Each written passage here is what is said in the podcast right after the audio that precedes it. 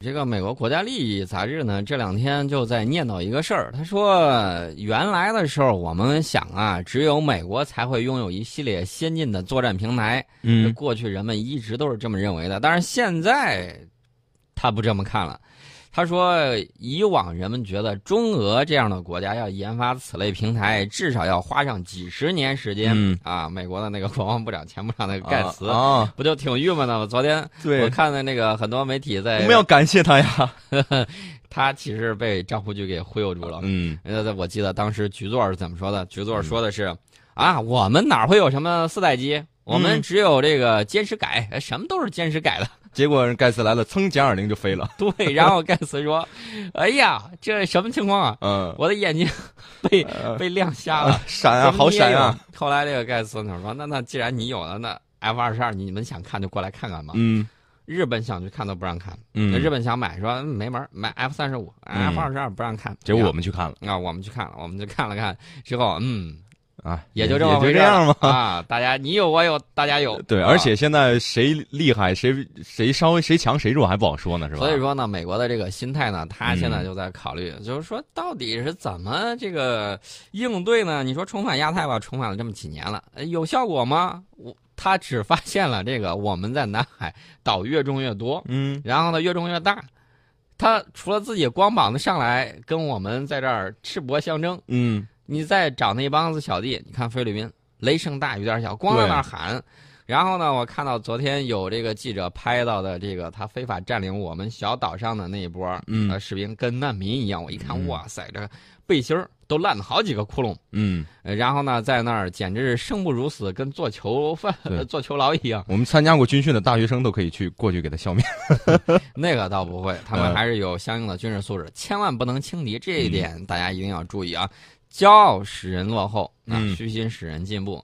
呃，在战略上我们要藐视对手，战术上一定得重视。嗯如果你不重视，骄兵必败，哦，大家一定要注意这一嗯点。，好还有呢，就是我们看到这个日本，日本也在这儿雷声大雨点儿小，一哎不对，它不能算雷声大雨点儿小，嗯雷声也大雨点儿也大，在那儿喊的特别起劲儿，然后拨了银子之后跑到欧洲四处造谣生事，啊，造完谣之后呢，拐回头来，他发现东海这块儿他搞不定，搞不定怎么办？他决定去戳到你的南海，然后就拉着越南、拉着菲律宾一块儿要去嗯弄什么？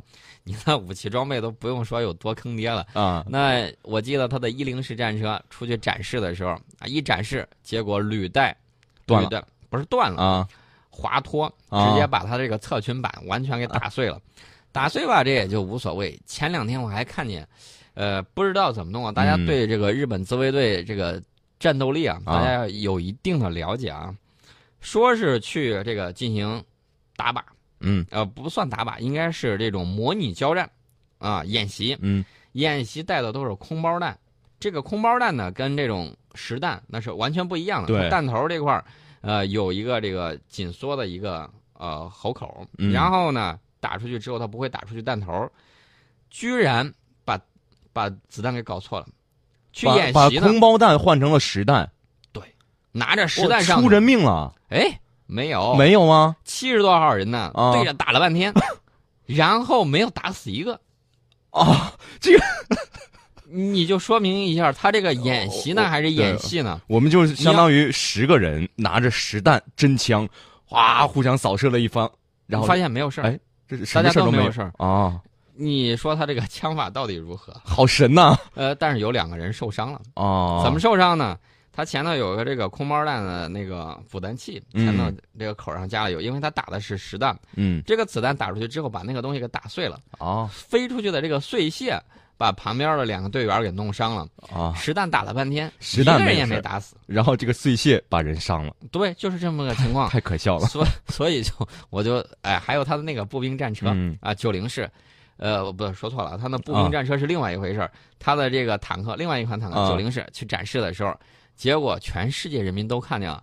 漏机油啊，红色的机 油，然后底下还拿白色的这种纸去垫。嗯我在想，哎呀，这画面太美，我我我不好意思说啊，嗯这这会那个什么，呃，反正大家就觉得这个事儿太搞笑了。嗯然后在我们看到它的这个新神战斗机最早开始起飞的时候，嗯知道是什么情况吗？首飞啊，嗯新神战机的首飞其实不是今年，而是它之前宣布了一次，他把一大堆记者都招到这个日本的一个公园里头，啊公园里头啊，啊，你猜是什么情况？什么情况？他放飞了一个模型，遥控模型。哦他说：“我心神手飞了。”你们看一看啊，这个缩比模型就是这个样子。你瞪我呢？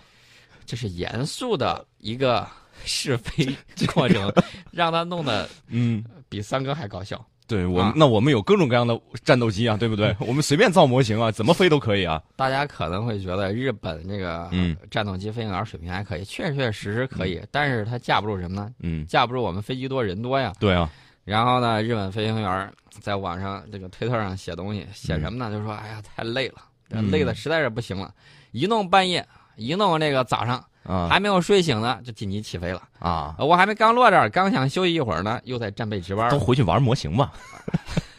所以呢，就从那个对着俄罗斯那个方向。嗯把大量的军机调到它的这个西南方向，调到西南方向之后，发现也没有用，为什么呢？一个个是太累，另外呢，就是有些飞行员确确实实已经这个疲于奔命。嗯呃，我记得三十六计里头有第一计，得给大家说一下：备周则易怠啊，你嗯准备、认为准备的万分充分的时候，啊，那么你就会容易懈怠。常见则不疑，经常看见你就不会怀疑，觉得哎呀他又来了。嗯，那万一真打起来的时候，你以为他又来了。对他，以为他跟你演习呢，其实他来跟你斗必须真的时刻绷紧这根弦儿。所以呢，绷紧你这根弦儿的时候，你时刻都在防，那你就时刻都防不住。嗯常见则不疑，阴在阳之内，不在阳之对。就是这个阳谋呢，是在阴谋里头的。哦，呃，越是光明正大的东西，越包含着这种非常隐蔽的这种行动。嗯呃，后头两句呢，就是太阳太阴，这指的是这种阴阳的这种转化啊、这个咱就好，不往哦有下机细会说。请宋老师给我们专门解读一下《孙子兵法》里面的好玩的一些事情啊。对，这个还是很有意思的。所以呢，我就说这个日本呢，就这么常备不懈的话，我觉得呵真是恭喜你要中头彩了。所以他的飞机呢，就噼里啪啦的老掉零件儿。嗯，我一说这个事儿了，都是觉得应该捐助他们一个扫帚啊，或者是这个那叫什么簸箕斗儿，啊，好好扫扫。好好扫一扫，一扫、嗯一扫，说不定一个螺栓我，再一扫一个螺母。我现在工资够捐给他们两节五号电池，万一玩模型的时候遥控器没电了，多不好玩两节儿不够的啊！ 四节，四节好儿，，五节俩月俩月 有直接钱捐给他，啊，都有钱都给他，直接都给他他。。嗯，呃，说完了这个日本的这个武器装备呢，我们还是要注意一点，嗯该该逗乐的时候要逗乐，该重视的时候要对重视。日本的这个潜艇部队，包括苍龙，它能那么长时间一直在世界这个常规潜艇里头排名比较靠前，嗯说明在当时它的这个技术水平确确实实还是不错的，大家不要小觑。另外呢，当时日本在搞八八舰队的时候，你知道我们海军有多羡慕吗？嗯我觉得当时口水都快出来了，真嗯的是。当时日本的这个八八舰队就是八艘军舰、八艘驱逐舰，嗯然后带再带八架直升机，八八舰队。我们当时做不到，做不到这个八艘驱逐舰这种效果。那么到后来，到现在，我可以明确的告诉大家，之前我还以为我们两三年、嗯，三四年就能够把日字所有的军舰换一遍儿，现在我可以给大家打保票，一年的时间我们就可以把它的这个驱逐舰嗯之类给它换完，哇一年的嗯时，间这么快啊！嗯再来继续说日本内部，啊，日本现在就是在野党提交了一个对安倍内阁的不信任案。对呀、在三十一号提的这个。嗯，就是不想让日本，呃， 就是不想让安倍过好儿童节。 对，他说你这个表现，尤其是安倍经济学表现的太幼稚，不及格。幼稚园里头的小朋友嘛。嗯呃，然后呢，对这个安倍批判了一通，批判了一通之后说你下台吧，嗯，不要再干了。我们不信你了。对，不信任案里头，我看了看，他主要说的什么原因呢？说嗯安倍这个经济学失败，失败了啊，嗯，导致日本社会贫富差距扩大。安倍之前在七国集团会峰会上发了个言，把自身的这个经济政策失败嫁祸到新兴国家头上，这种诡辩令人汗颜。这不是我说的啊，这是嗯日本民进党还有日本社民党这些在野党三十一号的时候在国会众议院提交的内阁不信任决议案里头详细说的。嗯，嗯，大家想想，安倍又把这个脏水泼到谁头上了？肯泼定到是拍泼我们这儿啊对，了。什么新兴国家呀，对吧？所以说呢，我觉得日本内部还是有明智之士的，人家看得很清楚，安倍就是在玩这种伎俩。嗯那么决议案呢，还提到了新安保法，说这个新安保法是安倍否安倍政权呢否定立宪主义和和平主义的姿态啊，这种是令人不能容忍的。最后呢，我们看到这个安倍把这个不信任案给躲过去了。这交了这个不信任案之后，然后不是让他下台吗？嗯在三十一号下午，这个不信任案在众议院全体会议上被否决了。那你虽然躲过去这个，那我觉得日本在野党肯定怒火更盛了。嗯我提个案让你体面的下台，你不下台，那这样吧，以后你在那个什么的时候，我们不喷死你才怪呢。所以呢，安倍的这个前路啊，我估计仍然不平坦。其实安倍经济学刚射出三十箭的时候，我印象中应该是两年前吧，我们就嗯预测了说，这货的这三十箭肯定会射偏，绝对不行。两年之后大家看见如啊我何们？现在要看还好，真的是射偏了，嗯，跟然后这个刚才说的那些这个战枪法是一样的。 差不多。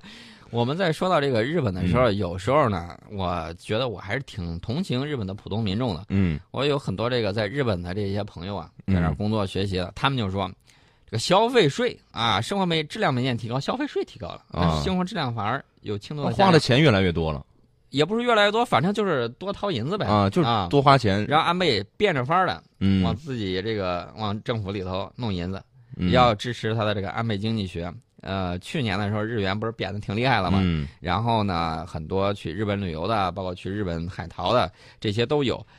问题是，日本一个经济外向型的国家，你光靠这个刺激是不行的。美国看了之后说：“哎哎哎，你你不要变得太狠啊！你嗯变得太狠了之后，我怎么办呢？”然后欧洲那莫大婶儿去的时候就劝他说：“哎，嗯别贬得太厉害，我高度关注你这个日元贬值的问题。嗯你贬太厉害，我欧盟出口的产品很多跟你可是同质竞争的。你把你自己的这个货币贬得那么厉害，你出口爽了，我们怎么办？敲打他。嗯，所以以说呢，安倍觉得在 G 7里头好像是拉拢了一些人，发出了一些异样的声音。嗯但是其实我比较同情卡梅伦，为什么哦嗯同情他呢？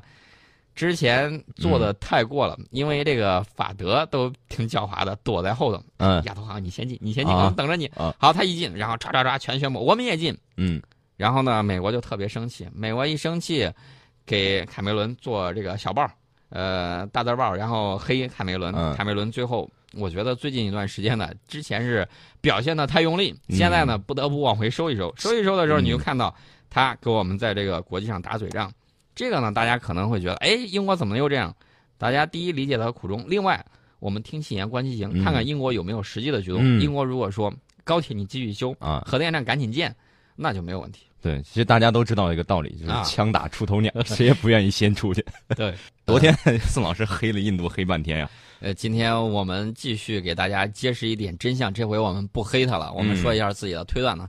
昨天印度西部有一个地方叫这个马哈拉施特拉邦嗯啊，这个名字很拗口啊。这个邦呢有一个大的弹药库，在昨天凌晨的时候崩了。崩了。崩了啊！嗯已经有二十人在爆炸中死亡，还有好多人受伤，一万多名附近的居民全部给疏散了。那么这个弹药库呢，据说是叫中央弹药库。这个嗯地方前后总共发生过两次爆炸，而且伴随着大火。呃我看到这个网上有很多这样的照片儿呃，我们从这个电视画面上能够看到，警方当时封锁了爆炸现场。现场呢，当时仍然有没有扑灭的这种着火点，还有直升机帮忙运送这种受伤人员。嗯呃，而且呢，印度国防部说了，爆炸起因尚不清楚。那么，印度媒体就齐刷刷的报道了一个事儿啊，你嗯发现没？世界媒体都一样，啊，喜欢报忧不报喜，因为嗯这个喜事儿呢，大家可能哎觉得啊，听一听就完了。对，嗯但是你要是这个报忧的话，比如说什么。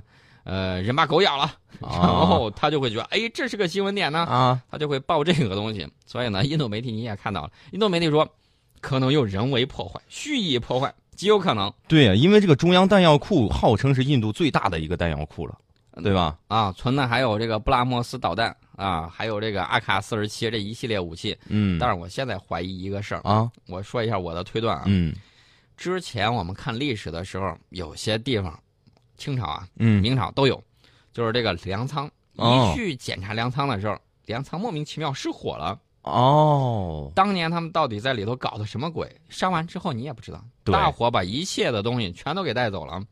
那么这个弹药库有没有相应的问题啊？弹药库有可能就是现在印度的粮仓。嗯有不没是有印这样度的的嗯粮仓？最起码是他这个部队的弹药粮仓，对弹，药仓，嗯这个呢是它这个枪械的粮食。啊嗯，如果这个里头之前有一点什么，猫腻儿，对，比如说你看印度之前跟好多地方他谈的这个项目的时候，多多少少都背后带着一点这种灰色地带。嗯，然后呢，我们也看到印度很多这个反对党啊，就这个说啊，你这个军购案里头有猫腻儿，你要怎么怎么样，要要最后查不了了之了，哦很，多都不了了之了。那么这回会不会是印度去查这个弹药库，还是去核点呢？因为半年到了嘛，我觉得按照时间应该是可以该去看一看了。按照这个时间节点，如果说这里头确确实实东西被倒卖了，嗯或者说很多东西没有到账，你去嗯看的时候是一座空仓库，怎么办呢？恰到好处的炸了，然后呢，对你再去核点，什么也没有了。这个，而且有没有一这个种可能性？我是在想这个，宋老师觉得有没有一点，就是中央弹药库这么大的弹药库，其实它的爆炸的这个威力并不算特别大。也不小了，也不小了因为吗他们这个弹药库在做的时候，提前就嗯对这个为了防止爆炸，他们之间做的有很多这种安全措施，嗯呃所以相对来说呢，安全措施会好一些那。怎么这么轻易就容易爆炸了？那就不知道了。印度媒体自己不是说了吗？不排除人啊为，但是我觉得人为人为同时把这么多点儿全给弄了，嗯，那只能说明几个问题。嗯第一个问题，你自己内部管理有问题。嗯你内部管理如果是内部人做的话，说明你要么就是没给人家这个钱给到位，要么就是你把人给惹火了，啊这是内部管理的问题。嗯如果不是内部的人做的，是外部人做的话，那你就得考虑一下，你这个中央弹药库是吧？你的这个安保问题在哪里？对呀你安保问题没有做好，外人随时能进来。对啊，你是怎么做？你是怎么看好你这个东西的？如果这两个都没有问题的话，那还有一种可能嗯就是说，安全措施没做到位，天灾吗？也不算吧。不算天灾。嗯哦比如说，它这个军火囤积的时间太长，有时候温度太高，嗯，那说明你什么安全防护措施没做好，对，安全意识淡薄。对，嗯或者说误操作，比如说对操作流程有问题。那么我们就看到了印度这个弹药库，嗯，然后都给崩了。那么最近一段时间，如果出点什么问题的话，我想问一下。嗯，我想这问一下用什么？呃对，就是用什么东西？嗯你昨天有一个听众不是说说我们没敢说那里恩菲尔德步枪嘛？啊其实我当时脑子就是一抽抽，然后我就当时光想了七点七毫米，啊， 呃，当时跟我把英国这个枪，其实跟美国的这个枪啊，有时候会弄混，嗯这种老式步枪型号太多不好记。呃，在这儿呢，给大家说一下，这个型号的这个弹药可是不好配的。嗯 如果在这里头一并完蛋的话，我估计印度警察手里头应该这个枪就成烧火棍了，哦没后头补充的，这个打一发少一发。对，这个老式步枪的是吧？老式步枪，嗯，老式步枪太老了，都没人给它造。呃，其实也是逼着印度换新枪了吧？我估计有这种可能性。另外呢，嗯这个枪确确实实不错。哎呀，说的我都想玩特儿，别想上手玩一下，吧对对对对？尤其是老式的这种枪，感觉一下，感受一下很这个。有感觉的嗯。哎，我给大家说，你要是真想玩儿的话，我印象中在这个北方国际射击场，哦你去的时候还真的可以打一下。我原来有哥们儿去了之后，他嗯体验的是老式的这种莫辛纳甘步枪啊，啊，我们这儿叫这个五三式这个齐步枪。嗯然后呢，还有那个折叠《中南海保镖》里头那个刺，不是呃有一个把把手是弯的嘛，它自己嗯后装的，就是那款枪上的刺，嗯，是四棱刺，不是四不是五六半自动的三棱刺。他在那儿打了打老枪，感觉一下还是不错的，嗯 而且老枪便宜，一发才十块钱。对，顿时就觉到了回到了过去啊。嗯，